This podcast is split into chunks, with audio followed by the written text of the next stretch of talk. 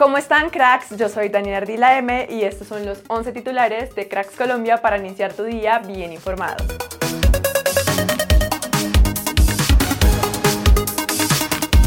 Héctor Cárdenas, director técnico de la selección sub-20, habló en rueda de prensa sobre las fallas frente al arco en el partido ante Brasil.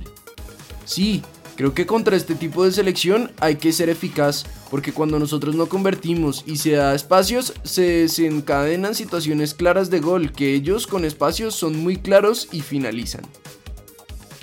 Son cosas que practico en entrenamiento y gracias a Dios hoy se da ese bonito escenario.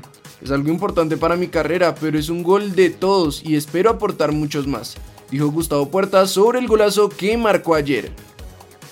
Con el resultado de anoche, la Cele se juega el paso al hexagonal final ante Argentina. Aunque actualmente está en puestos de clasificación, nuestro equipo deberá empatar o ganar en la última jornada de la fase de grupos que será este viernes. Chicho Arango habló sobre la nueva oportunidad de vestirse con la camiseta de la selección Colombia para el amistoso frente a Estados Unidos. Es una linda oportunidad de estar acá en Los Ángeles. Conozco este patio. Espero tener chance de aportarle algo positivo a la selección. Será muy bonito. Es una oportunidad única que debemos aprovechar los que estamos acá para tener el visto bueno del cuerpo técnico y la gente. Otro de los nuestros que habló fue José Luis Chunga, que dijo esto sobre el cambio de proceso en la Cele. Cuando llega un proceso nuevo hay un cambio, sean cosas grandes o pequeñas, pero lo importante es lo que viene viendo, que el profesor Néstor le dio la oportunidad a todos, para nosotros que somos de la liga local, tener esa oportunidad de estar en la selección Colombia, que es el sueño de todo jugador de fútbol. Nosotros estamos acá para seguir manteniendo la senda del triunfo de la selección. Esto dijo Arturo Reyes luego del empate de Junior ante Águilas Doradas.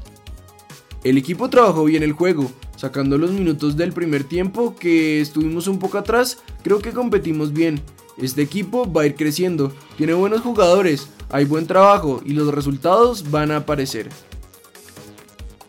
Al mejor estilo de Pulp Fiction, San Lorenzo le dio la bienvenida a La Roca Sánchez como su nuevo jugador para la temporada 2023. A pesar de estar de salida del club y que podría llegar a Boca Juniors, Roger Martínez fue homenajeado en el América de México por llegar a su partido 150 vistiendo la camiseta de las Águilas. Chachacha Martínez marcó doblete en el partido amistoso del DIM ante Acolfoot Pro Antioquia. El juego terminó 5-1 a favor del poderoso. Daniela Arias, jugadora de nuestra Sele, criticó fuertemente el formato de la Liga Femenina 2023, pues dijo, no estoy de acuerdo, el 2022 fue un año duro para la selección Colombia, el fútbol femenino, sí es de merecimientos, merecemos mucho más, falta organización, planificación.